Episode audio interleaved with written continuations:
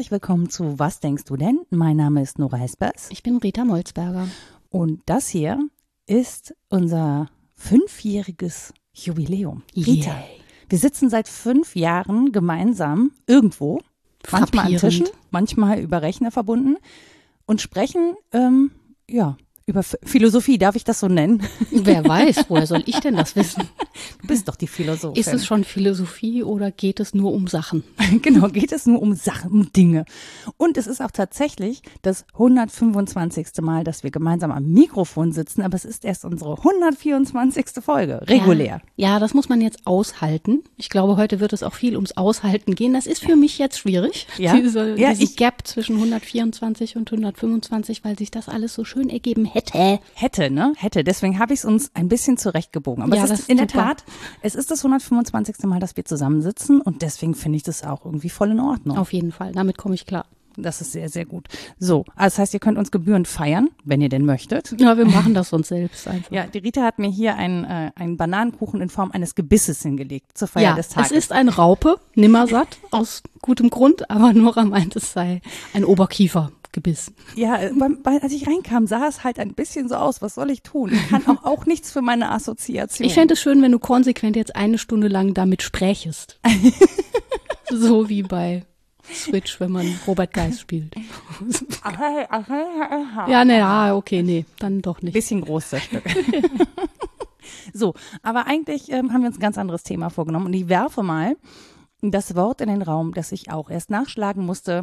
Ambiguitätstoleranz heißt es. Mhm. Wie bist denn du drüber gestolpert eigentlich? Wie kam das auf? Also ich weiß, wie es bei mir aufkam, aber ich weiß nicht mehr genau, wie es bei dir aufkam. Also zum einen ist es uns irgendwann mal vorgeschlagen worden per Mail, das ist aber ewig her. Und zum anderen hört man es in letzter Zeit häufiger, weil recht viel darüber diskutiert wird, ob wir denn ähm, nicht zu wenig Ambiguitätstoleranz hätten. Und das kommt immer mal wieder auf. Aber als ich das das erste Mal gehört habe, musste ich echt überlegen, also ich habe das noch nie vorher gehört im normalen Kontext. Ähm, gut, ich habe Sport studiert. Da ist das aber auch am rechten Ort. Da ist es am rechten Ort, das stimmt, aber es ist jetzt nicht so gebräuchlich. Also Ja. wenn man jetzt über Fußball berichtet oder so. Doch, beim Fußball wäre es zum Beispiel schon richtig verortet. Ja, wäre, wäre. Ja, ja, weil ich habe ein schönes Beispiel dafür gefunden, Oh. dann kann ich das später auch direkt mit der Literatur verbinden. Den, Nämlich den geschossenen und verschossenen Elfer von Keins im Nein, DFB-Pokal. so Ach, konkret jetzt auch wieder nicht. Ah, sorry. Nee, das Phänomen des Unentschiedens. Haha. Mm, das schön, ist ne? deep. Jetzt müssen wir es erstmal definieren, glaube ich. Ja, was heißt definieren? Also ich bin das erste Mal damit in Berührung gekommen vor einigen vielen Jahren, als ich mich mit äh, Merleau-Ponty anfing zu beschäftigen, weil Ambiguität ein wichtiges Phänomen für ihn als Phänomenologen ist, und zwar im Bereich der Wahrnehmung und der Wahrnehmungsphilosophie. Also die Frage, ist das denn alles immer so eindeutig oder gibt es da nicht, und das wäre jetzt so eine gebrauchsmäßige Definition, eine Doppelsinnigkeit, eine Mehrdeutigkeit, mit der wir umgehen müssen. Und dann ist es mir begegnet im Rahmen von Musik und Musikwissenschaft, weil das ein klassisches Feld ist, in dem man das üben kann, Ambiguität auszuhalten. Also Kunst im Allgemeinen, Literatur natürlich auch, aber Musik kann solche Spannungen der Mehrdeutigkeit erzeugen, die Menschen dann aushalten dürfen, müssen, können. Wollen? Ja, möglicherweise, genau. Und dann kann man lang drüber diskutieren, ob das was Gutes ist, was Schlechtes ist. Also diese Bewertungsebene läuft ja immer mit. Das Phänomen haben wir ja auch häufig bei unseren Themen. Aber man kann es auch erstmal davon trennen und klarkriegen, was das denn ist, so eine Mehrdeutigkeit. Und im Rahmen von Philosophie wird es häufig verhandelt mit Rückbezug auch schon auf antike Sprachtheorie als äh, Phänomen von Mehrdeutigkeit der Bezeichnungen, also sowas wie, was kennen wir, Teekesselchen, Ich wollte Homonyme, gerade sagen, so ein das Zeug. am- ja, die meisten wahrscheinlich, ne? Genau. Homonym musst du mir kurz erklären. Äh, wenn, das ist dasselbe, wenn Ach alles dasselbe so. bedeutet. Ja, oder, ja, wurscht. Ähm, Nee. Und da ist es ähm, tendenziell problematisch im Sprechen, weil man dann ja deutlich machen muss, was man meint. Mhm. Ähm, ja, wenn man sowas sagt wie Olafs Wahl war ein Phänomen, dann kann das beides meinen, nämlich entweder, dass der gewählt wurde, ist irgendwie erstaunlich, oder was der gewählt hat, ist erstaunlich. Oder dass er einen kleinen Plastikwal hat in Regenbogenfarben. Das ist auch erstaunlich. Ja, genau. Und wenn man das geschrieben sieht, ist es natürlich nochmal anders. Dann ist diese ein Eindeutigkeit sicherer. Aber immer da, wo man sprachlich bereinigen muss, wo man dazu erklären muss, ist natürlich Ambiguität sprachwissenschaftlich erstmal äh, spannend, aber problematisch. Mhm. So. Und dann gibt's das Ganze aber eben in der Philosophie nicht nur im Sinne von Sprachphilosophie, sondern wie ich eben schon gesagt habe, besonders prominent auch im Existenzialismus und in der Phänomenologie. Und da wird es eher verhandelt unter dem Label konzeptionelle Ambiguität. Also mhm. wo sind ganze Konzepte ambig das wäre das passende Wort dazu. Und da wird es dann eben nicht als Mangel gedeutet, sondern als Komplexität und als Reichtum, der natürlich auch entfaltet werden muss und mhm. gedeutet werden muss, der aber nicht jetzt per se zu bereinigen ist. Und an manchen Stellen ist er auch gar nicht zu bereinigen. Zum Beispiel ähm, am Leib mhm. werden wir sehr deutlich erkennen, dass wir gleichzeitig immer Objekt und Subjekt sind. Mhm. Ich nehme wahr, ich werde aber auch wahrgenommen. Ich bin ein Ding in dieser Welt, aber ich verhalte mich auch zur Welt. Das hat auch ethische Konsequenzen. Da hat dann Simone de Beauvoir zum Beispiel drüber nachgedacht. Und das heißt auch, dass ich im sozialen Sinne äh, immer auf Anerkennung ausgerichtet bin. Das hat Hegel schon äh, sehr deutlich gemacht und erläutert mit dieser Dialektik von Herrschaft und Knechtschaft. Also ich bin immer jemand, der was unterwirft, ich bin aber auch immer unterworfener mhm. Mensch. Und dieses Bewusstsein bezieht sich eben auf Welt und heißt, das heißt, dass es darauf angewiesen ist, anerkannt zu werden. Also es besteht nicht für sich selbst, aber es besteht auch für sich selbst. Und vielleicht kommt da ja auch die Frage rein, ob wir schuld, also ne, dass wir uns schuldig machen, wenn wir leben, mhm. ohne etwas daran verändern zu können. Also genau, also so moralische Konsequenzen hängen dann da dran, dass mhm. wir uns fragen müssen, wie gehen wir denn jetzt mit dem anderen um? Wie viel davon muss ich aushalten, wo ich als Objekt irgendwie unterworfen bin, wie viel darf ich gestalten und in welchem Sinne. Also das mhm. sind die moralischen Fragen, die dranhängen. Was es konzeptionell so interessant macht, ist es, dass es immer ein zugleich ist. Es ist ein weder noch. Mhm. Im negativen Sinne. Also wir sind als Leib zum Beispiel weder reiner Körper noch reiner Geist. Mhm. Und es ist ein Zugleich von einerseits und andererseits. Also diese Mehrperspektivität ist zusammengekoppelt in der Ambiguität und das macht das Phänomen für mich so interessant. Ja, und das ist ja auch total spannungsgeladen, ne? Also genau. wenn Dinge zugleich existieren können, ne, die zum Beispiel, die oder die für uns gute und schlechte Konsequenzen haben, mhm. ne, dann das, was du am Anfang schon gesagt hast, dann müssen wir das ja irgendwie, müssen wir einen Umgang damit finden und wenn wir es nicht verändern können, mhm. ja, dann müssen wir es aushalten genau. weil wir keine Handhabe haben. Und genau. das ist ja mh, mm, eine doch recht hilflose Position der, ja, ich möchte sagen, Realität gegenüber. Mhm. Ja, das führt dann genau zu dem Begriff Ambiguitätstoleranz. Und dann mhm. liegt es natürlich wieder daran, wie wir Toleranz jetzt deuten, ob das was sehr Aktives ist oder ob das ein Aushalten müssen ist. Auch da kann man, finde ich, lange drüber streiten. Ich wäre geneigt, es eher setzend, positiv, äh, aktiv auszulegen und mhm. zu sagen, Toleranz ist etwas, das ich auch mache, das ich lebe, das ich zwar nicht herstelle, aber zu dem ich mich setzend verhalte. Das ist nicht nur ein Aushalten müssen, sondern auch ein Gestalten. Aber das hat sicher auch den Anteil des Aushalten müssens. Also selbst in der Toleranz schon ist wieder so eine Ambiguität drin. Und das heißt, ich bin dem in gewisser Weise, wie du schon sagst, äh, ausgeliefert. Ich muss irgendwie ambiguitätstolerant sein. Und das merkt man schon auch in den sozialen Beziehungen, zum Beispiel bei kleinen Kindern. Ähm, natürlich lieben die ihre Primärbezugspersonen, mhm. aber ja nicht immer. Die, die finden die ja auch mal ganz schrecklich. Du bist so. nicht mehr mein Freund, Tante Nora. Ja, genau. So. Und ich lade dich nicht zu meinem Geburtstag ein. Ja, und das auszuhalten, dass man jemanden jetzt gerade ganz schrecklich findet, aber eigentlich natürlich völlig bedingungslos liebt, ist schon eine erste Übung in Ambiguitätstoleranz.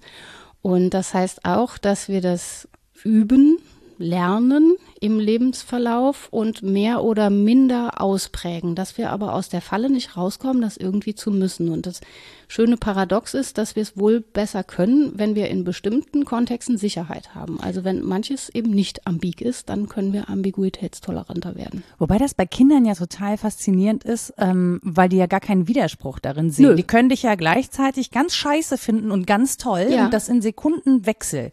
Das ist total super, weil wenn man das kultivieren würde, hätte man das auch als erwachsener Mensch. Das ist ganz schön. ja, es schon. wird einem leider mit äh, so einer Tendenz zur Vereindeutigung, das wäre der Gegenbegriff mhm. zur Ambiguität, Vereindeutigung, ähm, oder auch Disambiguierung, darf mhm. man auch sagen, klingt schlauer, aber ist eine Form von Vereindeutigung oder ist Vereindeutigung, würde ich sagen. Das ähm, muss man ja auch lernen. Mhm. Und das, ja, das wird lange diskutiert und das ist vielleicht gerade auch die aktuelle Diskussion, ob diese Tendenz zur Vereindeutigung, zur Disambiguierung auch ein Signum unserer modernen Zeit ist, mhm. weil wir ja mit großer Komplexität dauernd umgehen müssen und also gezwungen sind zu vereindeutigen und Komplexität zu reduzieren. Und in diesem Zusammenhang kommen, glaube ich, die Diskussionen auf und auch kommen Phänomene auf, an denen man spüren kann, wie viel Leid verursacht wird, wenn einerseits zu viel Ambiguität herrscht, also mhm. wenn es so ein, so ein Meer von wabernden Möglichkeiten gibt und man kann sich nicht positionieren oder man hat keine Worte dafür, man darf gar nicht sprechen mhm. über bestimmte Weisen der Differenz.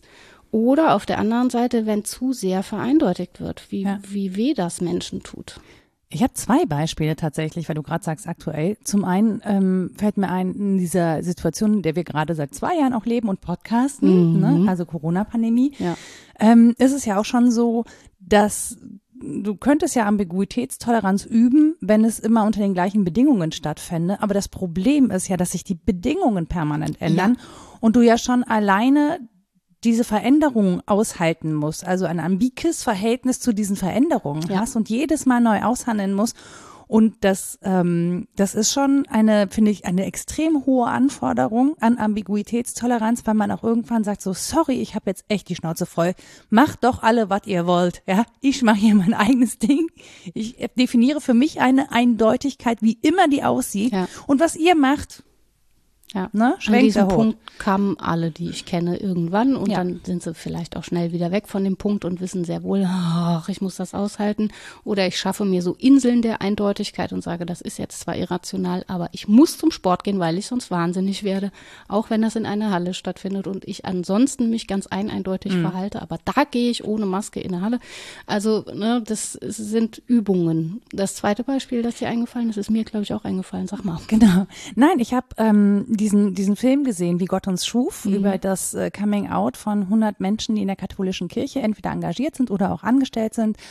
Und ähm, ganz ehrlich, also was, was ich daran oder was mich daran sehr bewegt hat, ist die Tatsache, dass so viel Leid über so lange Jahre ausgehalten worden ist, weil man glaubt und glauben möchte. Ich persönlich habe diese Form des Glaubens nicht. Ähm, aber ich habe großen Respekt vor Menschen, die das haben und fühlen und für, das, für die das einfach einen eigenen Wert und eine Wichtigkeit im Leben darstellt. Und es ist für mich überhaupt nicht einsichtig, dass die dann darunter leiden müssen, ähm, weil sie homosexuell sind oder trans oder bi oder was weiß ich. Äh, und es gibt für mich überhaupt keinen sinnvollen Grund, äh, diese Menschen so derartig zu diskriminieren, wie das in der katholischen Kirche geschehen ist und auch immer noch geschieht. Also insofern, dass die Leute ja wirklich Existenzängste haben. Ne? Die wollen das gerne machen, die wollen sich engagieren und haben aber Angst, aus der Gemeinschaft ausgeschlossen zu werden, wenn sie sich zu dem bekennen, äh, wer sie sind und wie sie auf diese Welt geboren sind. Also zu einer Vielfalt von Menschsein. Ähm, und das bewegt mich tief, wie, wie, wie schlimm und wie tief dieses Leid ist, wie sehr die sich verstecken mussten und ähm, diese Erleichterung, die man auch teilweise sehen konnte in diesem Film, in dieser mhm. Doku, ähm, die hat mich so gerührt und es aber es ist auch das, ne? Also ich habe gleichzeitig, es tut mir total leid, dass sie das ertragen mussten. Auf der anderen Seite habe ich eine große Bewunderung dafür, für diese Leidensfähigkeit. Ich weiß nicht, ob das auch was mit dem Glauben zu tun hat. Jesus hat ja auch ordentlich gelitten, ne? NehmerInnenqualitäten, ja. Ja, schon. Und, Muss man auch ähm, drüber sprechen, ja. Genau, aber auch diesen, diesen Mut jetzt zu haben, zu sagen, ja, meine Existenz steht auf dem Spiel, aber ich habe jetzt das Ende meiner Ambiguitätstoleranz sozusagen erreicht. Ich begrenze hier meine Toleranz. Die ist hier zu Ende und ich gehe jetzt nach draußen und stehe zu dem, wer ich bin und fordere etwas ein. Ja. Ja, ging mir natürlich auch so, dass mich das auch nochmal auf einer anderen Ebene beschäftigt. Beschäftigt mich sowieso alle zwei Tage, weil ich hadere. Äh, beschäftigt mich auch aufgrund meines Beschäftigungsverhältnisses. Sehr schön eingebunden. Bin, ja, nun, ich bin ja äh, nicht nur an der Uni Köln und mit einem Lehrauftrag an der Musikhochschule, sondern eben auch an der Kato Köln beschäftigt. Da mhm. ist das logisch, dass man sich damit beschäftigt und beschäftigen muss. Äh, und es ging mir genau wie dir die Qualität und Quantität des Leides, das man da spürt und um die man schon lange weiß, mhm. macht einen staunen, macht einen ehrfürchtig. Und das Phänomen des Glaubens ist da, glaube ich, so gelebt, haha, glaube ich, dass man es auch beziehen kann auf das, was ich eben rein philosophisch gesagt habe oder auch ähm, entwicklungspsychologisch. Es geht ja um eine tiefe Bindung an etwas, das als sehr sicher erlebt wird, mhm. bei gleichzeitiger totaler Verunsicherung. Mhm. Das ist so eine ganz fiese Form von Double Bind, die schwierig ist. Und jemand hat die in der Doku, finde ich, wirklich wahnsinnig gut auf den Punkt gebracht mit, ja, ich weiß, ich bin geliebt, aber ich bin nicht akzeptiert. Mhm. Und wie soll das gehen? Wie soll ich das aushalten und leben können, um das jahrelang zu tun und dieser Politik des Don't Ask, Don't Tell irgendwie ähm, ja, anheimzufallen und sie mitzumachen, gleichzeitig sich auch als ihr Opfer ständig fühlen zu müssen, das ist ein unglaublicher Druck und eine riesige Spannung, die da ausgehalten wird. Und dann zu sagen, Guck mal, es ist doch so, dass die Vereindeutigungen, die uns auferlegt werden, dass ich als Frau sein muss, obwohl ich trans bin, oder mhm. dass ich als unverheiratet auftreten muss, obwohl ich in der Partnerschaft bin oder so. Diese Vereindeutigung muss ich jetzt mal als eindeutig leidensgenerierend markieren. Mhm. Ich muss das jetzt sagen, ich halte das nicht mehr aus.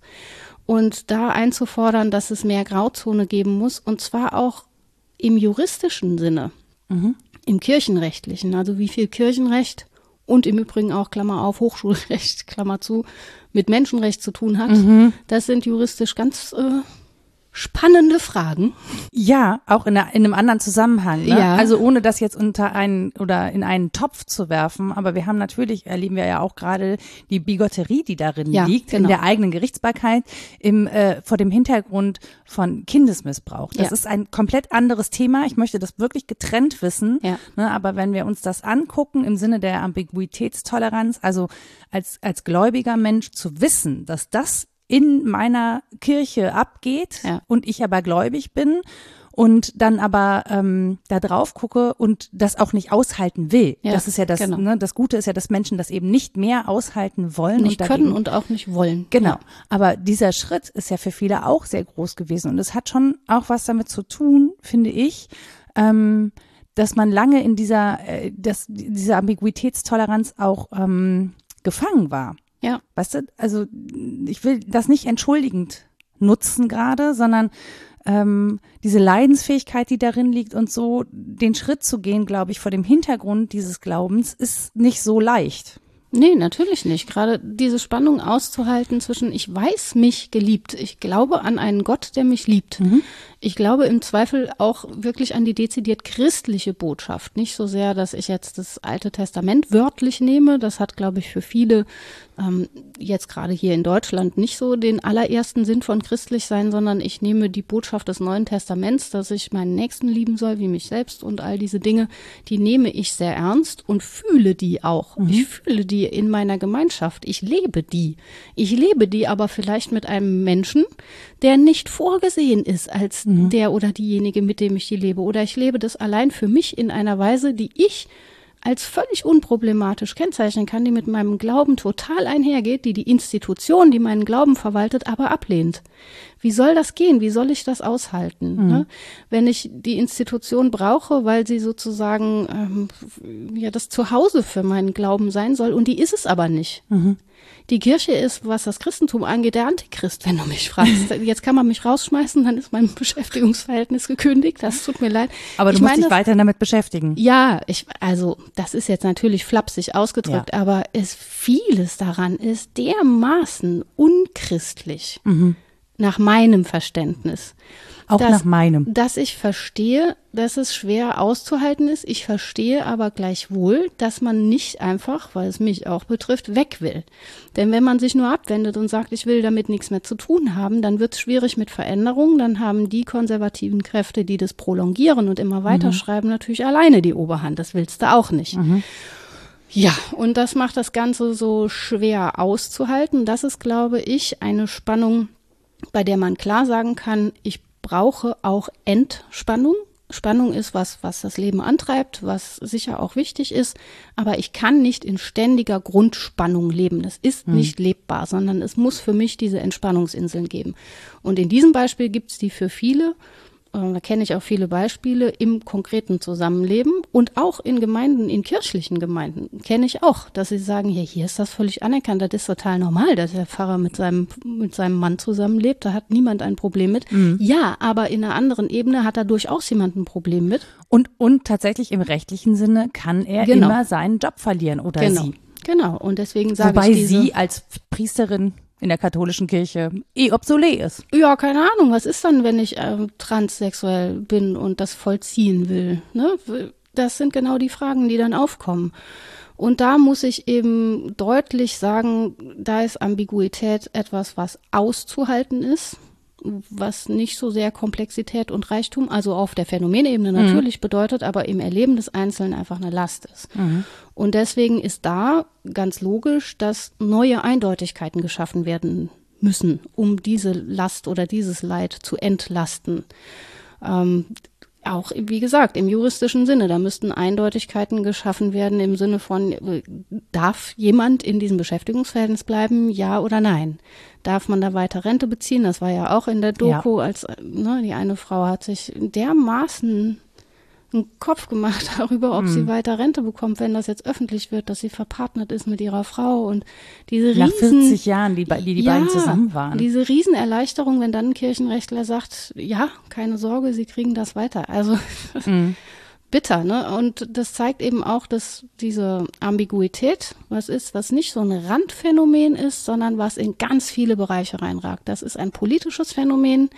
Da müssten wir unterscheiden zwischen Diplomatie und Herrschaft. Ambiguitätstoleranz heißt Diplomatie, das andere heißt Herrschaft, würde ich sagen, zu sehr vereindeutigen. Ja. Das ist ein juristisches Thema, das ist ein psychologisches Thema, das ist ein pädagogisches Thema, ein philosophisches Thema, also in ganz vielen Bereichen. Und, und man muss ja sagen, ne, also man kann natürlich aus der katholischen Kirche austreten, man kann sich dem entziehen, wenn man möchte und so und sagen, okay, meine Gelder fließen da nicht mehr hin. Aber in Deutschland ist es nun mal so organisiert, dass große Teile des Sozialsystems ja. von kirchlichen Trägern organisiert werden. Das kann man gut oder schlecht finden, aber würde man sozusagen dem den Boden entziehen, ja. würde auch ganz viel zusammenbrechen. Ja, was ist dann mit meiner Kita vor Ort oder der Krankenhausversorgung oder den Sozialdiensten und so weiter? Klar. Genau. Also ich behaupte ja bei dem Gedankenexperiment, ich habe die Studierenden an der Kato gefragt, wie viele gern ihre Kirchensteuer umwidmen würden für die Einrichtung selbst. Das würden sofort ganz viele machen, ne? mhm. ne?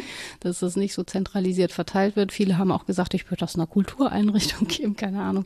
Das sind natürlich erstmal nur Gedankenspiele, aber wir bewegen uns darauf hin und deswegen ist der Vatikan, glaube ich, so nervös mit dem Blick auf Deutschland, mhm. dass hier irgendwelche Spalter, Spalter, SpalterInnen.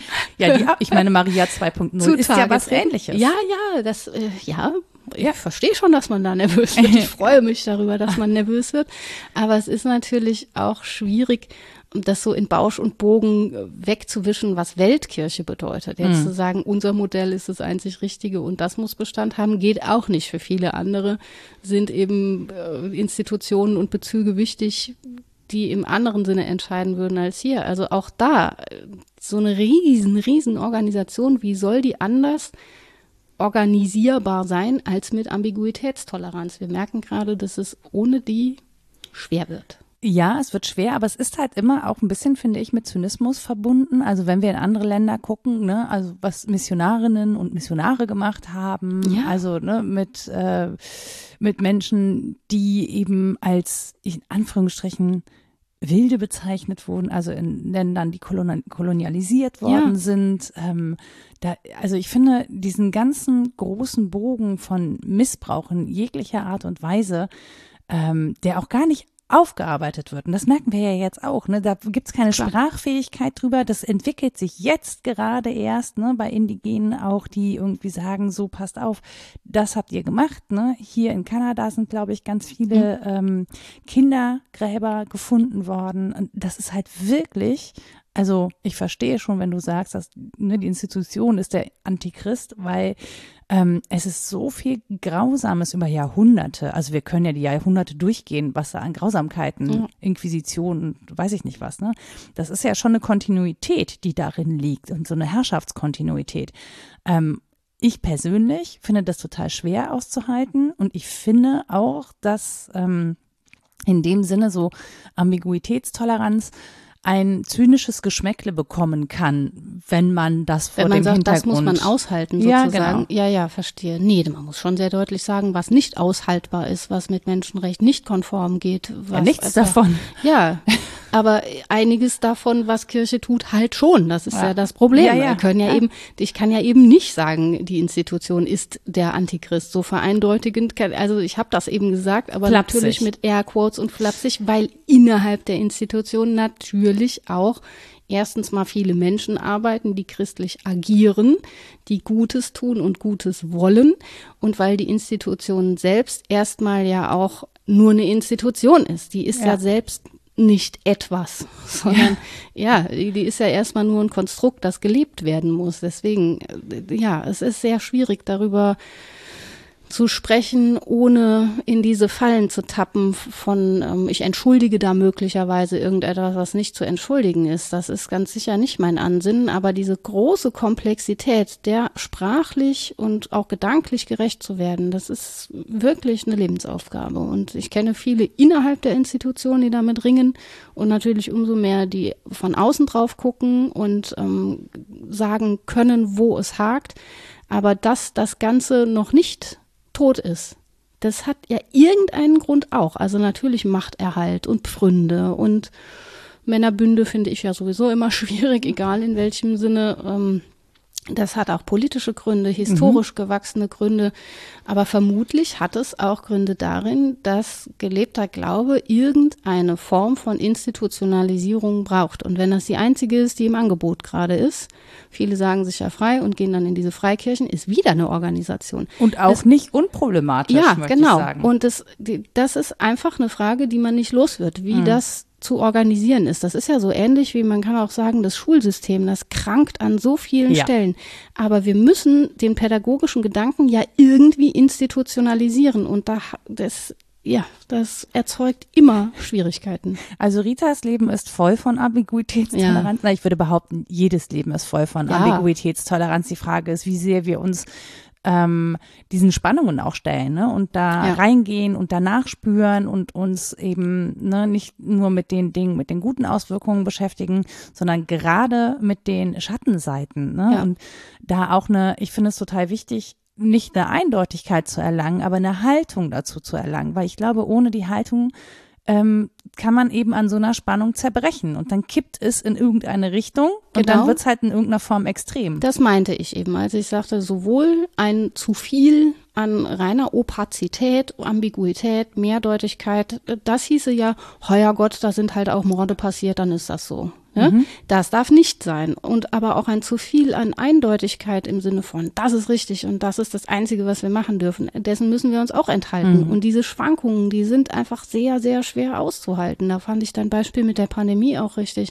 Gerade wenn sich die Bedingungen ständig ändern und ich meine Haltung zwar behaupten kann als eine feste oder als eine irgendwie gut begründete, muss ich ja trotzdem die ganze Zeit berücksichtigen, dass sich die Prämissen ändern, dass ich auf andere Fragen antworten muss und vielleicht die Antwort noch gar nicht entwickelt habe, weil ich das noch nicht auf dem Schirm hatte. Und ja, das Und ist weil wir und weil wir in Gemeinschaft leben, das kommt ja dann einfach hinzu und dass ich das für mich zwar entwickeln kann, aber wir ja, wenn wir sozusagen solidarisch miteinander sein wollen und uns gegenseitig stützen wollen, ja irgendwie nicht nur eine Einzelhaltung, sondern eine gemeinschaftliche Haltung finden müssen, genau. ähm, in der alle irgendwie klarkommen. Ja. So und das ist, glaube ich, das, was ähm, häufig eben nicht passiert. Also Ja. dass es eben zu wenig Austausch gibt und auch zu wenig und das braucht halt auch wieder Zeit. Das ist ja dann auch noch mal so ein Faktor. Ne? Vielleicht muss man nicht so viel Zeit benötigen wie die katholische Kirche, aber Kaum jemand hat so viel Zeit.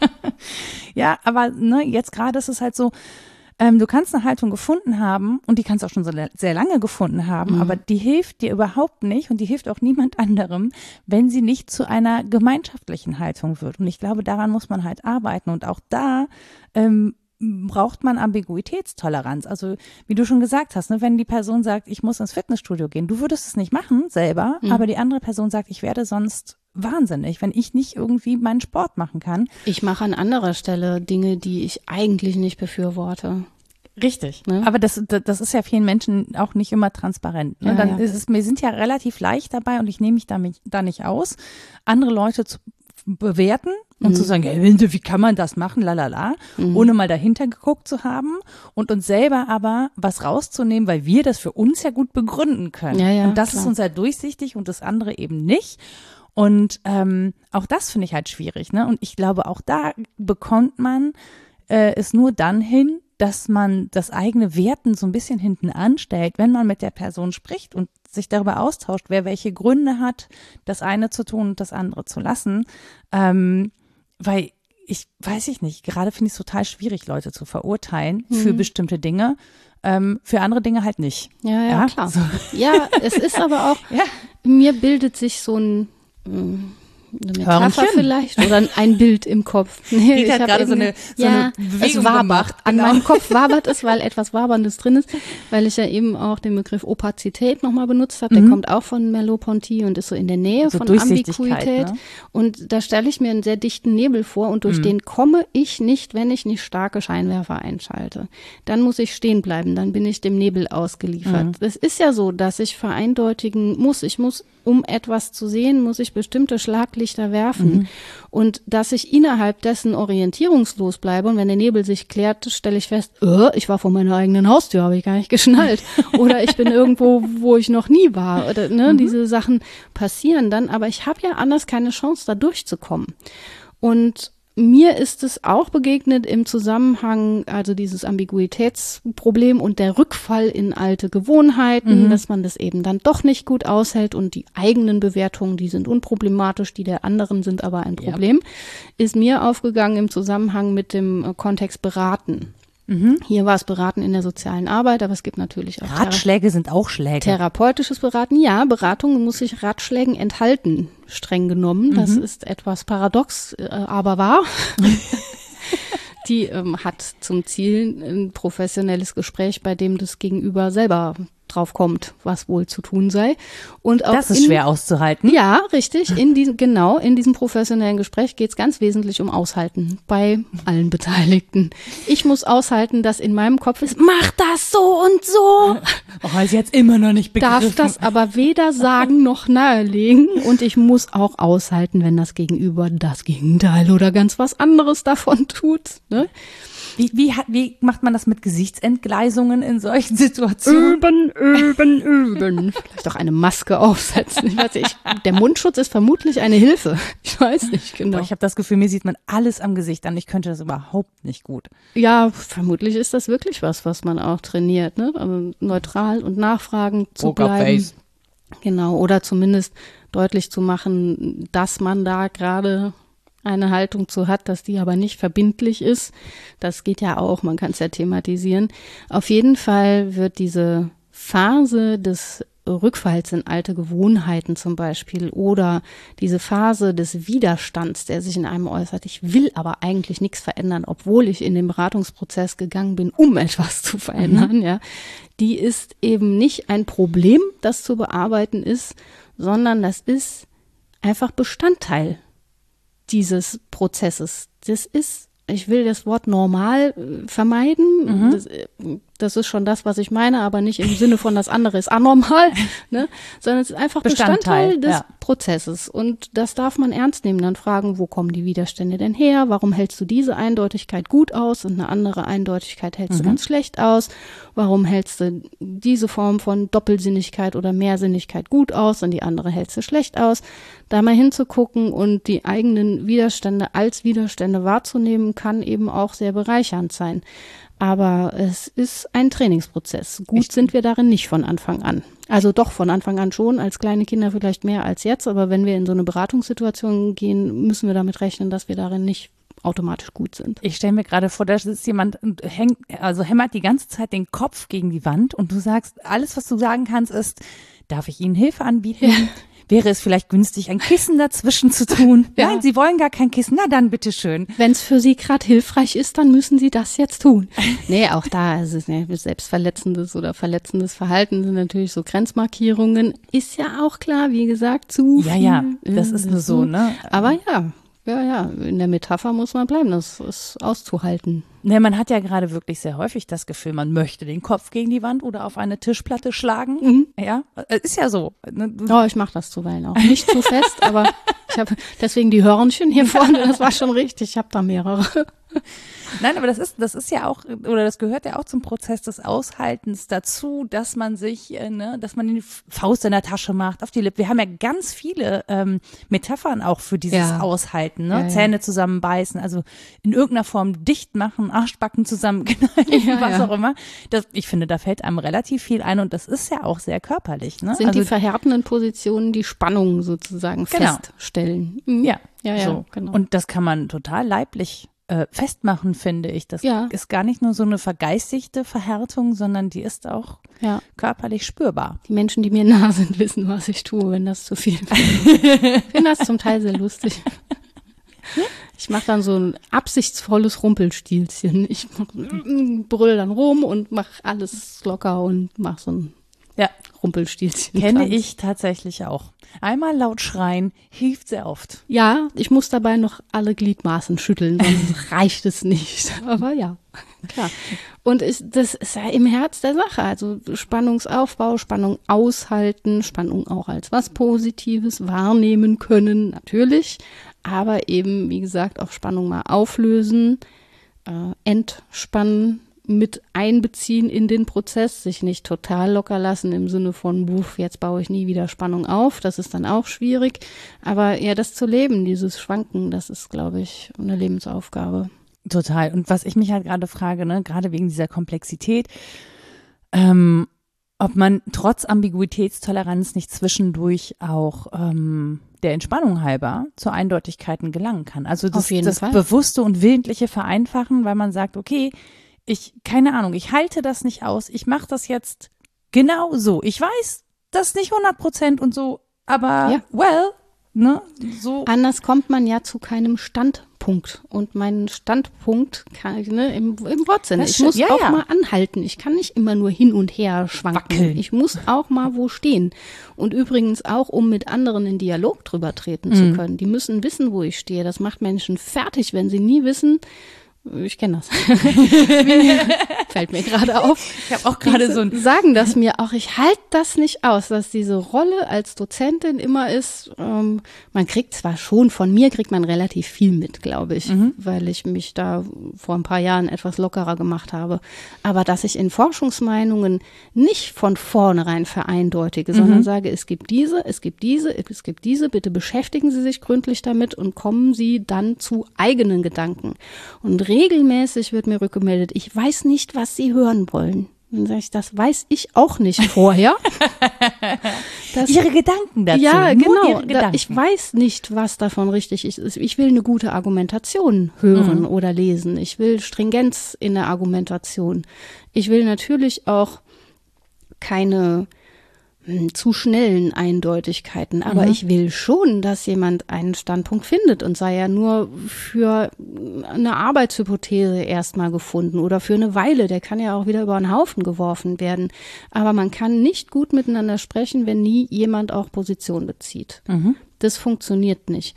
Und Position beziehen heißt dabei ja nicht, alles zu vereindeutigen und zu sagen, so und so ist es Mhm. Man kann ja, das tun wir hier auch ständig, mit Fußnoten sprechen und äh, sehr flapsige oder vereindeutigende Thesen raushauen und dabei den Kontext mitdenken, mitdenken. und mitsprechen. Oder zum, genau, zumindest verbalisieren, hätte ja. ich jetzt gesagt. Ne? Ja, also genau.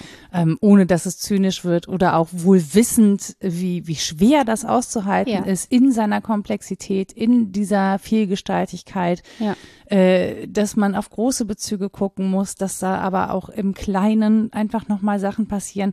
Ähm, und ich finde es super anstrengend, ehrlich gesagt, das drauf zu haben. Und was, was, was ich gerade, ähm, als ich so gelacht habe, musste ich dran denken, dass ich ganz häufig, auch wenn ich gar nicht die Position teile, aber Positionen stellvertretend für Gruppen teile, mhm. die nicht zu Wort kommen, einfach um mal ein bisschen zu maternalisieren. nee, wenn man böse ja, wäre, würde man sagen, ich würde provozieren, aber das ist, glaube ich, nicht, also ja, ich will provozieren, aber ich möchte das Denken provozieren. Also nicht die Person als solche, mhm. sondern ähm, ich mache das, glaube ich, häufig, wenn ich das Gefühl habe, da ist jemand mir zu eindeutig oder zu, ja. zu mit zu wenig Perspektiven unterwegs. Dann versuche ich Perspektiven einzuwerfen und wie man das dann gewichtet, das mhm. kann man ja dann nochmal überlegen. Aber ich möchte, dass wenigstens die Perspektive auf dem Tisch liegt, damit man da mal drauf geguckt hat, damit ja. sie nicht untergeht. Und dann kann ich, kann ich nichts daran tun, wenn die Bewertung am Ende eine andere ist, so, aber ich will sie wenigstens eingebracht haben. Mhm. Ich nenne das ja gern also variieren. Also es könnte ja. als sein, als ob es auch so und so wäre. Es könnte aber auch ein anderes als sein. Ich mache mich nicht so gern zur Anwältin anderer Meinungen oder Werthaltungen, weil ich dann immer denke, wenn ich da jetzt was aneigne, was die anderen gar nicht äh, so vertreten würden. Also insofern für andere Gruppen sprechen kann ich halt nicht so gut. Ich kann ja nicht mal für mich sprechen. Ich scheitere auf unterster Ebene. Da bin ich anscheinend aber, ein bisschen maternalistischer ja, gut, dass, unterwegs. Ne, ist aber super, dass du das kannst. Ich glaube, dass es das braucht. Also diese Mehrperspektivität entsteht auf diese Weise. Bei mir entsteht sie sehr viel vorsichtiger und ich äh, merke auch, dass Menschen das zum Teil gar nicht merken und mich dann nur als wenig eindeutig wahrnehmen, wenn ich sage, ja, man könnte das aber ja auch mal so sehen oder als ob es so wäre, wenn ich so im Modus des Spiels verbleibe, da können viele Menschen gar nicht so viel mit anfangen. Also ich halte das schon für gut, das auch mal anders zu machen. Ich kann ja, das nervt halt schon so auch gut. hart, ne? Ja, ja, ja. Ist doch gut. Nerv du mal weiter. Ich nerv halt anders. Also mich findet man im Prozess total angenehm, weil ich offensichtlich so wenig Widerstand biete. Und am Ende dieses Gesprächsprozesses ist auch immer am Ende des Semesters kommt nur Kritik. So. Während des Semesters sagen alle, ey, super, das ist so toll hier im Seminar und man kann so gut miteinander sprechen und die Gesprächsatmosphäre ist so angenehm. Und am Ende sagen sie, aber ich muss jetzt eine Hausarbeit schreiben und ich weiß überhaupt nicht, was sie hören wollen. Also das ist jetzt auch wieder total übertrieben. Ich habe tolle Studierende, wo das gar nicht so ist. Aber diese, dass am Ende äh, dann aufkommt, äh, da war aber jetzt wenig Vereindeutigung und jetzt muss ich das selber leisten oder darauf verzichten, das kenne ich auch. Und ich glaube, das ist ein total wichtiger Punkt, wo du es gerade sagst, diese Eigenverantwortung darin. Ne? Also ich kann ja, ich, also ich kann nicht verlangen, dass jemand anders für mich diese Haltung findet. Also ich kann natürlich irgendwie ne, so beispielhaft mich an Haltungen von anderen orientieren, mhm. das geht halt schon. Aber ich kann nicht verlangen, andere mögen für mich eine Haltung entwickeln. Und ich glaube, den Prozess finden viele anstrengend, weil sie für ihre Haltung auch gemocht und geschätzt werden wollen. Und ich glaube, da wird es einfach total schwierig. Und das ist auch, um nochmal den Bogen zu schlagen, das ist, glaube ich, auch die große Leistung, ähm, die die Menschen erbringen, diese 100 Personen, die sich dahingestellt ja. haben, dass sie zum Teil haben die einen sicheren Boden, was gut ist, sonst hätten sie es, glaube ich, nicht gemacht. Also waren viele Leute, die Unterstützung im Umfeld hatten, aber dass sie sich hinstellen und schon wissen, dass sie dafür angefeindet werden. Und das, das wird kommen. Ja, klar. Ja, also, und das haben sie auch vorher schon erlebt. Der äh, Pfarrer aus der, äh, ich weiß, wenn man Priester und Pfarrer schmeiße ich immer durcheinander, ne? Kannst du hier Synonym von Gut. benutzen. Gut. Das? Also, ähm, aus der Mönchengladbacher Citykirche, wo es ja auch schon alles sehr offensichtlich war. Ne? Vor der Kirche hängt eine Regenbogenflagge, in der Kirche hängt ein Plakat, wo sich zwei Männer küssen, so eine Zeichnung. Und so war auch übrigens der Grund, warum ich mich in dieser Kirche dann sehr wohl gefühlt habe, weil ich das Gefühl habe, ich begegne hier einem ich offenen, einem hm. offenen Haus, also im wahrsten Sinne des Wortes. Mm, und ähm, Christoph Simonsen, spricht auch, es gibt ja eine Website dazu, ne, ja. wo man sich viele Positionen nochmal anhören kann. Und er spricht auch und er sagt, dass er schon immer angefeindet worden ist. Auch schon immer, weil er sehr offen damit umgeht, Nachrichten bekommt, E-Mails bekommt, in Gesprächen, an, also persönlich angefeindet wird. Ähm, und trotzdem ist es nochmal was anderes, so in die Öffentlichkeit zu treten, wie es eben mit einem Film in der ARD ist, der Fall. um 20.30 Uhr läuft, zu dem es eine Website gibt, wo ich die Leute ausfindig machen kann. Ja. Da kommt ja nochmal ein Vielfaches. Auf jeden Fall. So, und ähm, ich finde das so wichtig.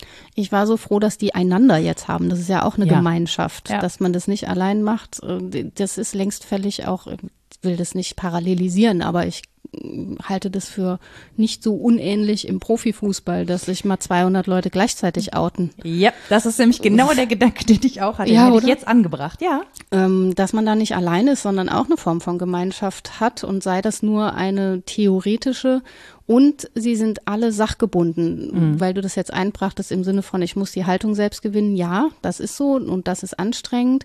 Was man von mir jetzt Studierendenseits verlangen kann, ist zum Beispiel, dass ich es immer wieder rückbinde an einen Sachbezug. Wenn mhm. ich das zu wenig getan habe, nehme ich die Kritik da auch ernst. Und in dieser Gemeinschaft gibt es aber ja diesen gemeinsamen mhm. Sachbezug und der ist sehr deutlich, der liegt auf dem Tisch und der ist schwarz auf weiß. Und insofern ähm, natürlich gibt es da auch noch mal eine Vielfalt in den Haltungen, was man sich wünschen würde. Bestimmt die eine mehr, weiß ich nicht, Niederschlag im Kirchenrecht, der andere wünscht sich, dass da der Papst die richtigen Worte zu findet oder sowas. Aber insgesamt ist es ja ähm, deutlich formuliert, was man sich wünscht, nämlich mhm. Anerkennung von Vielfalt. Und unter diesem Punkt ähm, kann man sich ja nun auch vereinigen. Und das wünschen sich ja nun auch viele, die sich als nicht queer wahrnehmen, ja. sich selbst. Aber ich glaube, für queere Personen geht es da auch noch wirklich um Existenzsicherung. Ja, ne? natürlich. Ne? Also das eben, ist ein ganz grundlegendes ja, Bedürfnis. Da innerhalb dessen gibt es eben noch eine große Bandbreite an Notwendigkeiten und Bedürfnissen. Aber es ist eben klar definiert, worauf es hinauslaufen soll. Also die Zielperspektive ist ziemlich klar. Und das macht es, so hoffe ich, leichter miteinander diesen, diese Forderungen zu stellen. Und was du gerade gesagt hast, ähm, finde ich auch nochmal total wichtig. Also du hast gesagt, die haben sich ja jetzt einander, ne? Also diese Personen ja. können sich untereinander vernetzen. Sie können aber natürlich auch Ansprechpartnerinnen und Ansprechpartner sein für andere Gruppen, dadurch, ja, dass sie da öffentlich sind. Also ne, es mag sein, dass die ähm, Nachrichten von Leuten bekommen, die das irgendwie alles nicht gut finden. Damit rechnen die aber. Ich glaube, was aber auch passiert, ist, dass es einen Austausch mit anderen Gruppen in ähnlichen Situationen gibt, aus anderen Institutionen und da wäre mir nämlich auch zuerst der Fußball eingefallen. Mhm. Ähm, ich weiß, dass es da auch schon wieder sehr viel Gehässigkeit gibt. Ne? Wenn die das können, warum können die Fußballprofis das nicht? Echt? Ach Gott, immer so. Ja, ja, ja, ja. ja statt, Haltungen, ja. statt mal unterstützend zu sein. Genau, richtig. Das habe ich nämlich, das war nämlich auch genau mein Gedanke. Auch da bin ich wertend. Ja, ja ich auch. Seid doch Punkt. einfach mal ein bisschen solidarisch miteinander. Ja, das, das kann doch nicht so schwer sein. Einfach. Das ist, glaube ich, das Schlüsselwort. Es ist halt nicht einfach, solidarisch ja, zu sein. Aber wenn, wenn das jetzt passieren würde, dann fände ich das ähm, wirklich gut, weil dann würde auch noch viel mehr in Bewegung kommen. Dann würde mhm. es eben nicht nur ähm, diese Gruppe betreffen, ne, die auch sehr speziell ist. Also auch wenn wir uns angucken, wie Glauben ähm, irgendwie gelebt wird. Mhm. Aber das betrifft halt auch noch andere Gruppen in anderen Glaubensrichtungen. Ähm, und es wäre irgendwie schön, wenn da noch deutlich mehr in Bewegung kommt. Ähm, auch weltweit. Ne? Ja, und es betrifft natürlich Gruppen innerhalb von ne, Gesellschaften, aber es betrifft auch Gesellschaften an sich mhm. dass sie drauf gucken dürfen. Ich vermeide jetzt den Begriff der Kultur, weil der häufig auch als so ein Kampfbegriff mhm. benutzt wird, dass man aber drauf gucken kann, welche Regeln man so miteinander ausgehandelt hat. Wo, wie viel Eindeutigkeit wir so brauchen und aushalten, das unterscheidet sich ja gesellschaftlich. Das entscheidet sich nach Milieu, das entscheidet sich aber auch nach jeweiligem äh, sozialem Hintergrund und ja eben auch nach Kultur im Sinne von Lebensäußerungen. Kultur mhm. will ich hier verstanden wissen als das große Ganze menschlicher Lebensäußerungen, gerne auch im ästhetischen, aber nicht nur. Und das unterscheidet sich ja sehr und darauf den Blick zu wenden. Ähm, bei Christopher Bethke habe ich das gefunden, den werde ich später auch zitieren, wie er auf so Phänomene guckt, wie, wie lang schauen wir uns in die Augen? Etablieren wir Sportarten, bei denen es ein Unentschieden geben kann? Das mhm. war das, was ich eingangs ähm, sagte. Wie viel Abstand müssen Körper haben? Wie oft entschuldige ich mich? Sag ich, excuse me, excuse me. Immer mhm. wenn ich, ne? Diese Dinge sind prägend. Und eben nicht nur für mich als Individuum, sondern für mich als Teil einer Gemeinschaft. Mhm. Und es kann so gewinnbringend sein, sich das anzugucken und sich zu fragen, ist das für uns gemeinsam noch so lebbar oder müssen wir da vielleicht an ein paar Stellschrauben mal was anders machen? Und das haben wir jetzt unter Corona-Bedingungen ja erlebt, was das mit uns macht, wenn wir zu anderen Abständen angehalten mhm. sind.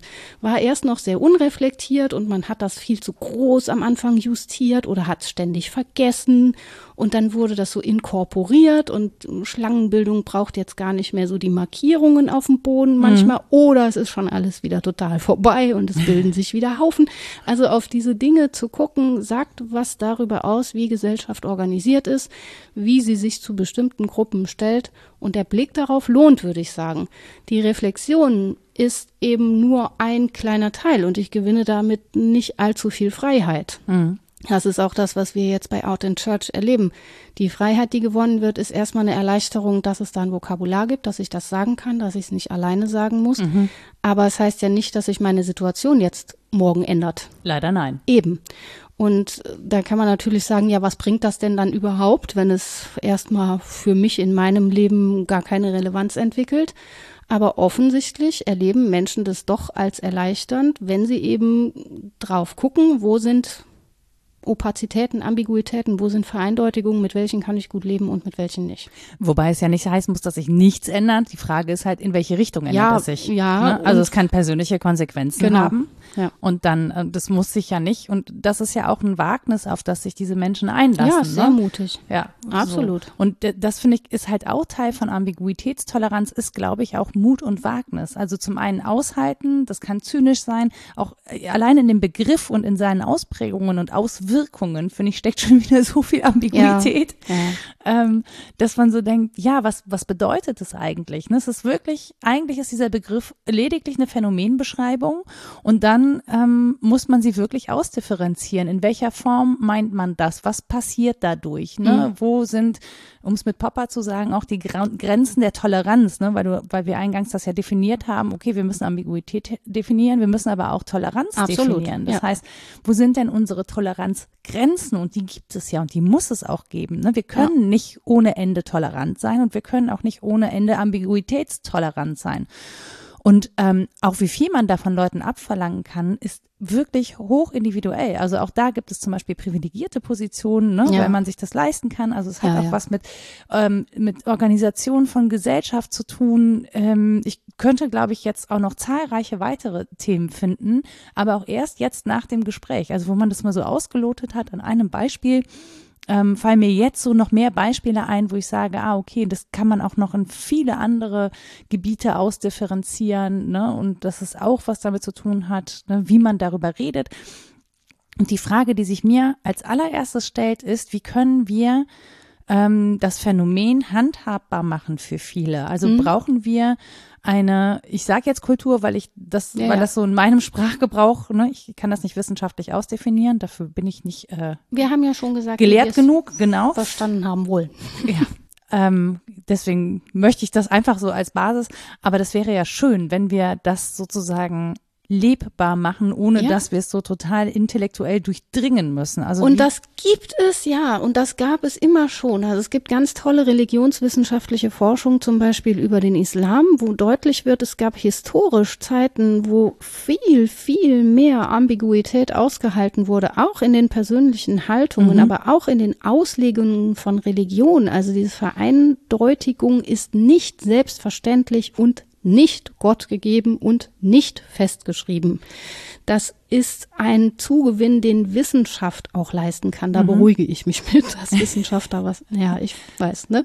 Und es gibt aber auch, wie du schon sagst, so klassische Übefelder für Ambiguitätstoleranz, die gar nicht weit weg sind. Also zum einen sich mal dran zu erinnern, wie man als Kleinkind gut Mehrdeutigkeit ausgehalten hat. Dass man einerseits wusste, dass die Eltern einem Geschenke machen und andererseits ans Christkind geglaubt hat oder an Weihnachtsmann oder weiß ich nicht was, ein Schnullerfee, mir egal. Dass das miteinander einherging, dass man jemanden absolut lieben konnte und absolut scheiße finden konnte, gleichzeitig, zugleich. Aber auch so Sachen wie, ja, die klassischen Felder Kunst, Literatur, Musik, wo diese Vereindeutigungen überhaupt nicht nötig sind. Mhm. Ich darf das haben, dass mich etwas anspricht. Ich weiß nicht warum, es ist auch egal. Es ist auch egal, ob das ein Baum darstellt oder ob das einfach ein grünes Feld ist. Ist scheißegal. Mhm. Ich kann das gut aushalten, es darf mir gefallen oder nicht.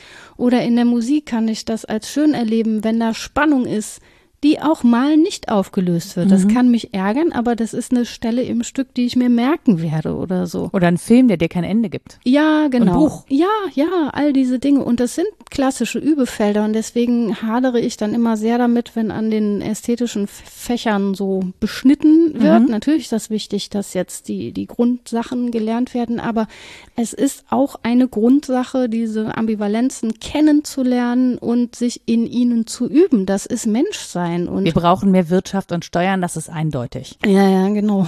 Als ob. Also auch wenn Nicht man mal, nicht mal Mathematik ist so Überhaupt eindeutig, wie nicht. alle denken. Nee, überhaupt nicht. Nur also diese auch, Grundrechenarten. auch da, ja genau, aber Rechnen ist ja auch was anderes als Mathematik. Yep. Also auch so einen Sinn für Mathematik zu entwickeln oder meinetwegen für Ökonomie im, im Sinne eines großen Systems, in dem ganz viel auch widersprüchliche Sachen passieren Absolut. oder und das ist auch Zufälle viel, eine Rolle Es ist spielen. ja auch viel vielfältiger, als es nur vor einem Ja. kapitalistischen Hintergrund zu denken. Wie es ja Absolut. häufig passiert. Also Ja. jetzt ohne das zu bewerten, ne? aber das ist Ja. ja erstmal das, was passiert. Genau, und dann darf einem eben auffallen, okay, ach, meine Weise, das zu sehen, da beziehe ich mich jetzt auf Bourdieu und den Algerienkrieg und was er sich da bei den kabylischen Bauern angeschaut hat, habe ich, glaube ich, schon mal drüber gesprochen. Mir darf dann auffallen, nee, nee, das Handeln der anderen ist nicht irrational, sondern es verfolgt eine eigene Rationalität. Das ist mal das Erste.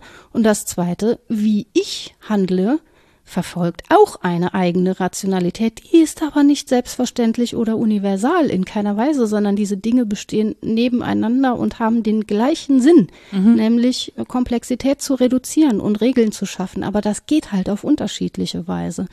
Und auch das kann ja durchaus das Hirn beruhigen, also dass ich weiß, es gibt da Regeln, ich kann die auch verstehen bis zu einem gewissen Grad und dann kann ich aber auch gut aushalten, dass es ein anderes Regelwerk ist.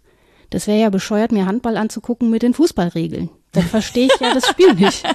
Also das geht schon relativ gut, weil es irgendwie um Tore schießen geht, aber oder fallen im Fußball weniger. ja.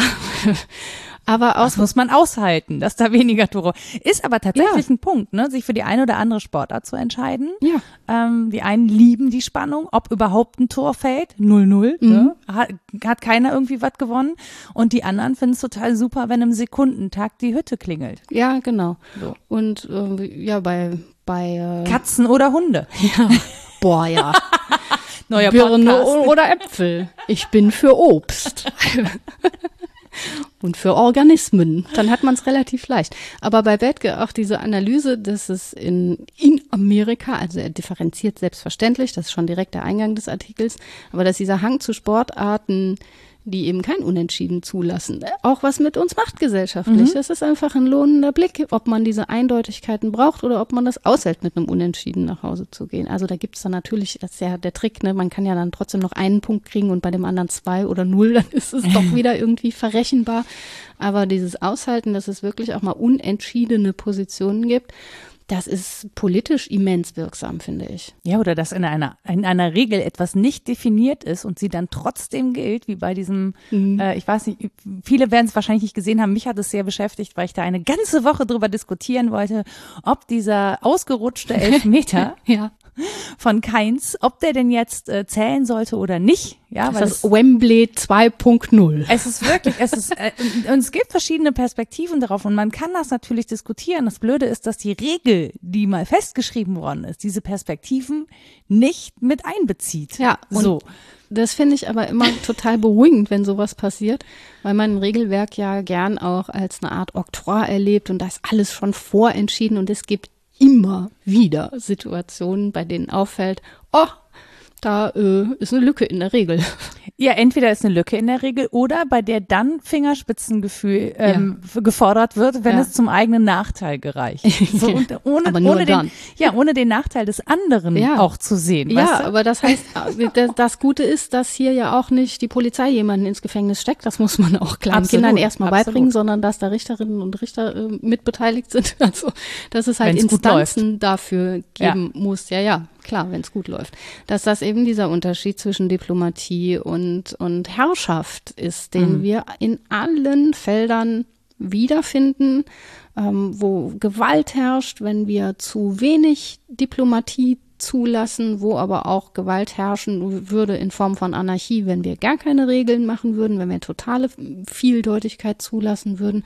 Und das kann man, wie gesagt, in vielen Feldern der modernen Gesellschaft üben. Und deswegen wäre ich auch dieser These, dass moderne Gesellschaften da so ein Riesenproblem mit haben, weil sie so komplex sind, etwas kritisch gegenüber eingestellt, weil es ist auch ein Riesenübefeld. Also wir haben da halt auch eine Chance, die sonst niemand hat. Es ist auch ein Privileg. Es ist eine Riesenaufgabe. Ja. Aber es ist schon auch gut, dass wir diese Diskussion führen können, weil jetzt, um am Beispiel zu bleiben, Out in Church wäre vor 50 Jahren so nicht passiert. Nee, ganz definitiv nicht, weil es da nämlich auch noch Gesetze gab, die ja. das auch noch unter Strafe gestellt Eben, haben. Ganz genau. Und die auch vollzogen worden sind ja. vor 50 Jahren. Eben. Vor 30 nicht mehr, aber vor 50. Ja, das meine ich. Ja, ne? Und ähm, ja, diesen historischen und systematischen Blick drauf zu haben, ist, glaube ich, auch ein Gewinn. Oh, das ist auch schwer auszuhalten, Rita. Dass ich das weiß. alles so lange dauert. Ja, wem sagst du das?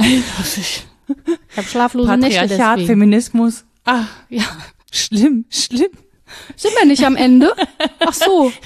Ach, doch, doch. Ist da noch was zu tun? Nee. Ist mir gar nicht bewusst. Ähm, genau. Was ich gerade überlegt habe, ist, gibt es etwas, wo du sagen würdest, daran kann man gut Ambiguitätstoleranz üben? Du hast ja eben schon so ein paar Beispiele genannt, aber fällt dir zum Beispiel ein konkretes Kunstwerk ein, das oder ein bestimmter Song, der einem das aus, ja, das ist das. Ich Rita, da sind wir uns aber einig, dass das ein wirklich tolles Bild ist, das einen total gefangen nimmt. Auf das ich jetzt beschreibe, ja, das kurz. ist meins. Also das ist ja jetzt hochpersönlich, aber ich weiß, mir du sollst ja nur das, das Bild beschreiben. Zum ersten Mal so passiert äh, mit dem Bahnhof von Perpignan von Dali, während ich übrigens die allermeisten anderen Dali-Bilder irgendwie total nichts sagen fand für mich, komischerweise, aber den Bahnhof von Perpignan, der hat mich, ja, der hat viele Ebenen, da ist ja auch Christus mit der Wunde und so und die ArbeiterInnen auf dem Feld und der Künstler selbst und verschiedene Lichtebenen und so. Und ich weiß, das waren immer die Donnerstage, erste Donnerstag im Monat, konnte man in Köln umsonst in die Museen, ist in die städtischen. Und da habe ich während meines Studiums regelmäßig am ersten Donnerstag im Monat im Museum Ludwig rumgehangen und vor dem Bild gesessen. Das ist ja auch riesengroß. Mhm. Und habe halt geschaut. Ich weiß, auch das ist sehr privilegiert, weil die, mir machte das nichts aus, ins Museum zu gehen. Manche haben ja da schon eine Hürde oder kämen nie auf die Idee, dass das für ich sie musste, was sein könnte. Ich musste ins Museum gehen in der Schule. Ja, das kann man eben auch als Oktroi erleben oder als was das für mich eigentlich nicht ist. Ne? Ich habe mich da nur nicht wohl gefühlt, weil ich irgendwie die Regeln nicht kannte. Ja, siehst du, und das geht vielen so. Äh. Deswegen sage ich ja, also dessen darf man sich bewusst sein. Aber es kann so ein Übefeld sein, einfach zu schauen. Mhm. Es reicht aber auch das habe ich auch lang gemacht, auf der Domplatte sitzen und Menschen gucken. Mhm. Nicht starren, wie meine Mutter schon in früher Kindheit zu sagen pflegte zu mir. ah ja, die AutistInnen. ähm, sich, ja, wenn man es nicht schauend macht, dann macht man es vielleicht hörend mhm. oder fühlend. Sich mal was zu Gemüte führen, zu dem man keine eindeutige Haltung hat. Viele haben das auch mit Nahrung, kulinarisch. Mhm. Es ist irgendwie lecker, aber irgendwie fies. Mangos flutschen. Also Mangos sind natürlich jetzt auch wieder so, was den jetzt gerade Fußabdruck so. angeht, nicht so. Also es gibt Früchte, die sind gleichzeitig so flutschig, aber lecker. Litchi. ja, auch, so. auch, auch nicht fußabdruckmäßig gut, aber. Ja, also ich meine damit nur, es gibt schon meiner Überzeugung nach viele Übefelder. Literatur ist schon auch ein klassisches, also aushalten, dass sich was nicht reimt, das Neinhorn sich dann auch oh, ich, nicht mehr reimt. Aber, ja, das ist super. Das ja. ist ein fantastischer Buch. Ich liebe ihn sehr. Äh, ja, ja, sowas. Das, dafür aufmerksam zu werden, dass es vorher so geordnete Dinge gab und dann ist es vielleicht mal ungeordnet oder ich kann es nicht einsortieren hm, und das nicht nur als Ärgernis zu erleben, sondern wenn man dieses Ärgernis an sich spürt, ganz egal in welchem Feld, dann kurz einen Schritt zurückzutreten und zu sagen, warum ärgere ich mich jetzt, weil es nicht eindeutig ist, was stört mich eigentlich so daran, dass das nicht eindeutig ist. Ich glaube, ich finde, also ich fände das schön, wenn das eine Aufgabe ist, ohne jetzt eine Hausaufgabe formulieren zu wollen, aber mhm. ich fände das schön, das als Aufgabe zu nehmen, so als, als Übung. Ich glaube, wir machen das ohnehin, würde ich behaupten, bei vielen Dingen. Ich glaube, dass alle Menschen So. das machen, mehr oder minder Ja, genau, aber so ja. das bewusst mal zu machen und Mhm. sich mal eins vorzunehmen und zu überlegen, was macht mich, also ne, was stört mich daran? Ich meine, Mhm. es gibt ja, es gibt ja gerade genügend, was auch auf dem Tisch liegt, aber vielleicht Jo. nimmt man einfach mal was außerhalb der Reihe und nimmt sich halt wirklich ein Buch, ein Musikstück, ein Kunstwerk oder was auch immer. Ähm, und ähm, setzt- Oder ein mitmenschliches Zusammenleben. ja, ja, oder spricht einfach drüber. Mhm. So, das äh, kann ja irgendwie auch ein netter Anlass sein für ein Gespräch, dass sich mal nicht um die Themen dreht, die uns jetzt gerade auch ständig belasten, Mhm. sondern da irgendwie ähm, eine Lust dran zu entwickeln, wäre ja auch schön, oder? Absolut, wenn, wenn das gelingt, Sind ja. wir jetzt sehr pädagogisch unterwegs ein bisschen, ne? Ja, Ich finde, das geht zum Geburtstag, dürfen wir das. da darfst du mal. Nora darf lehren. Ich will das doch gar nicht, aber ich irgendwie, ich finde, also für mich ist ja immer der Weg, Möglichkeiten schaffen. Also Dinge handhabbar Ja. zu machen, Möglichkeiten, Lösungen äh, anzubieten, Wir- jetzt ohne die um die Ohren zu klatschen. Nein, aber wir sagen ja hier auch, was wir denken, sonst wäre der ganze Podcast ja auch Blödsinn. Das ist ähm, Unsinn. ja Teil des Problems, aber auch Teil der Lösung unserer Phänomene, die wir uns so vornehmen, dass wir über sie reden und dass wir eindeutige Haltungen dazu formulieren. Meine feste Überzeugung jetzt, was das Thema angeht, ist, das ist jetzt auch lustig, das als feste Meinung zu vertreten, ne? das ist schon, dass man ähm, Komplexität reduzieren kann, ohne sie auszulöschen. Und das ist eine Aufgabe, der man sich stellen darf. In jedem Sinne oder an anderen auch zu beobachten, wie sie das tun. Da kann man ja auch viel von lernen oder sich zumindest mal irritieren lassen. Dass dieser, das hatten wir in einer anderen Folge, Umgang mit Fremden eben nicht nur die reine ärgerliche Irritation bleiben muss, sondern auch eine Gelegenheit, das eigene nochmal mit anderen Augen zu sehen. Das heißt auch Komplexität reduzieren, ohne sie auszulöschen. Ja. Klingt gut, finde ich. So, jetzt? Ah, Zusammenfassung, ne? Ja. Ja. Ich dachte, das hätten wir schon irgendwie gemacht, das wär, ich hätte das jetzt geschlabbert. Haben wir, ne? ich Ich finde das schwer zusammenzufassen, ehrlich Ich- gesagt. versuche es. Vielleicht ist es das, was die Menschen jetzt aushalten müssen, dass wir es nicht zusammenfassen. Meinst du? Na gut, wie du meinst. Du darfst mich gerne äh, umstimmen. Umüberzeugen, wollte ich gerade sagen. Naja, es ist ja ergänzenswert. Also die Dinge, die mir jetzt einfallen, die zentrale Aspekte waren, die sind ja nicht die, die anderen vielleicht wichtig waren Mhm. beim Anhören. Aber ich hätte gesagt, also dieses Spannungsverhältnis von Ambiguitätstoleranz ist schon an beiden Begriffen ähm, ausgesprochen worden. Ambiguität ist was, was man auf dem Schirm haben darf als Mehrdeutigkeit, Doppelsinnigkeit oder Vieldeutigkeit. Toleranz heißt aushalten müssen, aber auch gestalten dürfen. Das kann man eher aktiv oder eher passiv auslegen.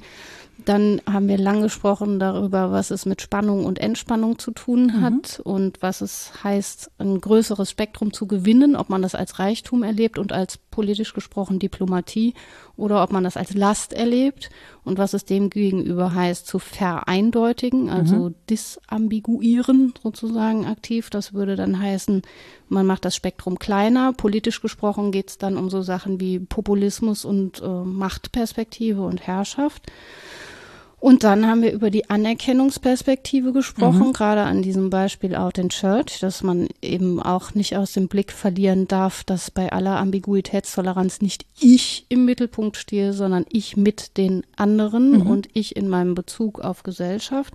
Und dass es gesellschaftlich dann eben auch sehr geeignete Felder gibt, um Ambiguitätstoleranz gegebenenfalls zu üben, insbesondere wenn wir der These zustimmen, dass wir das in früher Kindheit eigentlich ganz gut können. Das hieße ja, wir müssen uns das nicht hart antrainieren, sondern wir müssen es eher so kultivieren und ins Leben bringen. Wiederentdecken vielleicht auch Ja, einfach, so- ne? ja, dass das auch genau. Spaß machen kann. Ja. Jetzt ohne diese zynischen Aspekte, die Ja. dem auch noch innewohnen. Ne? Also das, Ach das haben genau, wir, das war noch ein wichtiger. Aspekt.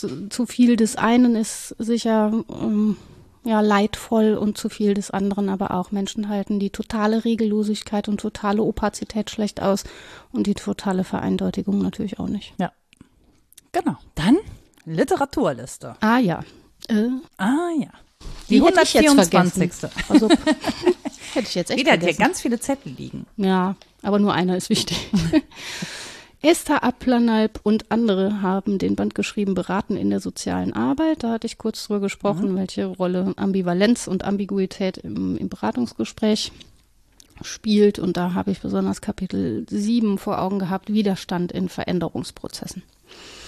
Christopher Bethke ist der mit den Blickbeziehungen, dem Unentschieden und so weiter. Der mhm. Artikel heißt Amerika, Blicke über, über den Umgang mit Ambivalenz. Ähm, Thomas Bauer, das ist übrigens auch der, der die religionswissenschaftliche Perspektive und die Islamwissenschaft eingebracht hat, hat aber auch ein Essay geschrieben, das in dieser Reihe Reklam, was bedeutet das alles erschienen ist. Und der Essay heißt Die Vereindeutigung der Welt über den Verlust an Mehrdeutigkeit und Vielfalt. Ganz schmaler, kleiner Band, ich glaube sechs Euro, das kann man möglicherweise mal machen. Und dann gibt es so ein paar KlassikerInnen, nämlich Simone de Beauvoir für eine Moral der Doppelsinnigkeit. Mhm. Das ist um, zusammen mit zwei anderen Essays im Band Soll man Dessert verbrennen? Das ja. Ein, was ein guter, uneindeutiger Titel. Äh, eindeutiger mal. Titel. Ja. nein, ja. nein, die Antwort lautet nein, weil er ja nicht im Morden endet, sondern in der Literatur, um das zu spoilern. Das ist von oh. 1947. Ähm, dann ein der Klassiker, auf den sich eigentlich alle beziehen in der Psychologie, ist im Original, ich glaube 1948, da muss ich nachgucken, 49, ist auf jeden Fall von Else Frenkel-Brunswick. Intolerance of Ambiguity as an Emotional and Perceptional Personality Variable. Ähm, das ist im Journal of Personality erschienen und ah, dazu gibt es schöne weitere Forschung. Ach, da haben wir nicht drüber gesprochen, aber ist egal. Wenn man gut Ambiguität tolerieren kann, führt das zu ähm, prosozialem Verhalten. Es ist dann leichter, kooperativ zu sein und ah. anderen zu vertrauen. Okay. Hat man herausgefunden. Klingt gut. Ja, finde ich auch. Das hatten besonders herausgefunden Mark-Louis Vives und Oriel Feldman Hall. Der Artikel heißt Tolerance to Ambiguous Uncertainty Predicts Pro-Social Behavior. Mhm. Das ist in der Zeitschrift Nature Communications von 2018. Und ähm, zu Simone de Beauvoir gibt es noch sekundär etwas bei der Bundeszentrale für politische Bildung. Das ist von Karen Findges zur Ethik bei Simone de Beauvoir, wenn man das näher hin verstehen will. Und äh, gesprochen habe ich natürlich auch über Maurice Merleau-Ponty und hier dann mal nicht über die Phänomenologie der Wahrnehmung, obwohl da auch viel zu drin steht, sondern dezidiert ähm, in die Abenteuer der Dialektik. So. Näher hin habe ich ganz lange nicht mehr gehört als oh. Wort. Finde ich schön. Habe ich gerade dachte ich so, ach, da, hör mal, vergessen, dass es dieses Wort auch Für dahin? Für dahin, näher hin. Sprichst jetzt du. Für dahin sprech jetzt ich. Warum eigentlich? Ach ja, äh, weil ich euch sagen möchte, wo ihr uns erreichen könnt. Wir haben nämlich eine Website, die heißt www.wasdenkstudenn.de. Ihr könnt uns eine Mail schreiben an rita.wasdenkstudenn.de oder nora.wasdenkstudenn.de. Auf Ritas Wunsch habe ich unsere Facebook-Seite gelöscht. Wir Muss, sind auch nicht bei ich Instagram. Mich jetzt komisch fühlen? Nö, gar nicht. Okay. Nö, ich bin diesem Wunsch sehr gerne nachgekommen, ähm, weil sich da eh nicht viel getan hat und die meisten Menschen unseren Twitter-Account nutzen unter wddd-podcast. Ähm, genau, wir haben einen Steady-Account, da dürft ihr uns entweder einen Euro im Monat spenden oder ein Jahresabo abschließen für 12 Euro. Ähm, insofern wurde mir gesagt, das ist auf jeden Fall deutlich besser, auch für euch, weil dann eben nicht immer monatlich eine Abbuchung kommt. Für Abbuchungen muss man ja inzwischen zahlen, ne? Und für einen Euro hm. dann irgendwie diese Gebühren zahlen, ist irgendwie so unnötig. Deswegen habe ich das umgestellt. Und auch hier nochmal der Hinweis für Menschen, die uns nicht so regelmäßig hören. Ähm, überprüft gerne euer Abo. Also wenn ihr möchtet, könnt ihr umschwenken oder auch kündigen, wenn es euch irgendwie nicht mehr passt. Ja, und die, die uns jetzt nicht mehr hören, haben halt Pech gehabt, dass sie diesen Hinweis dann auch nicht hören. Das ist immer so, wo man denkt so, ich hab's ja gesagt, naja gut, ihr hört uns nicht mal. Ja. Pech. Halt Mies. Ja, aber was soll ich denn da tun? Ja. So, ich möchte, ich möchte ja nicht, dass Menschen so unnötig Abos haben, deswegen erinnere ich ja daran. Ähm, ja, also dann halt einfach, muss man aushalten, sag ich mal. Ich denke, Anfang des Jahres erinnert man sich häufig dran, dann kommen die ganzen Mitgliedschaftsbeiträge, ja. Einziehungen und so, ganzen ja, Zeitschriften, Abos. Ich gerade erinnere ich mich ja wirklich an fast gar nichts mehr. Das läuft bei mir einfach alles nur noch, das rauscht einfach alles so durch und ich warte auf besseres Wetter. Ja. Also, und dann, ja, egal, anderes Thema. So, auf jeden Fall freuen wir uns äh, grundsätzlich über Anregungen, Kritik, Themenwünsche von euch. Also wir hatten lange keinen Themenwunsch mehr, ne? Dürft, also ihr dürft ja, gerne auch Themen wünschen. Wir haben den ja geschlabbert, der hier war auch schon so alt. Das ist ja, aber ich glaube, das hatte auch irgendwie Aktualitätsgründe häufig. Das mag sein, ja. Ja. So. Und ich höre in meinem Kopfhörer gerade, glaube ich, eine, eine Martinshorn. Wenn ihr das auch hört, ist es nicht hinter euch. Wir sind es. Wenn es lauter ist, also deutlich lauter, dann ist es hinter euch. dann vielleicht mal in den Rückspiegel gucken, falls ihr uns im Auto hört.